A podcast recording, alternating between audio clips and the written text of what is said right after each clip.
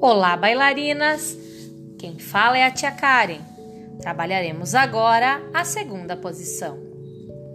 Abra os braços formando uma posição circular, com as mãos abaixo da linha dos ombros. Deixe o espaço entre os pés tão largos quanto o seu quadril. As pernas devem continuar viradas para fora.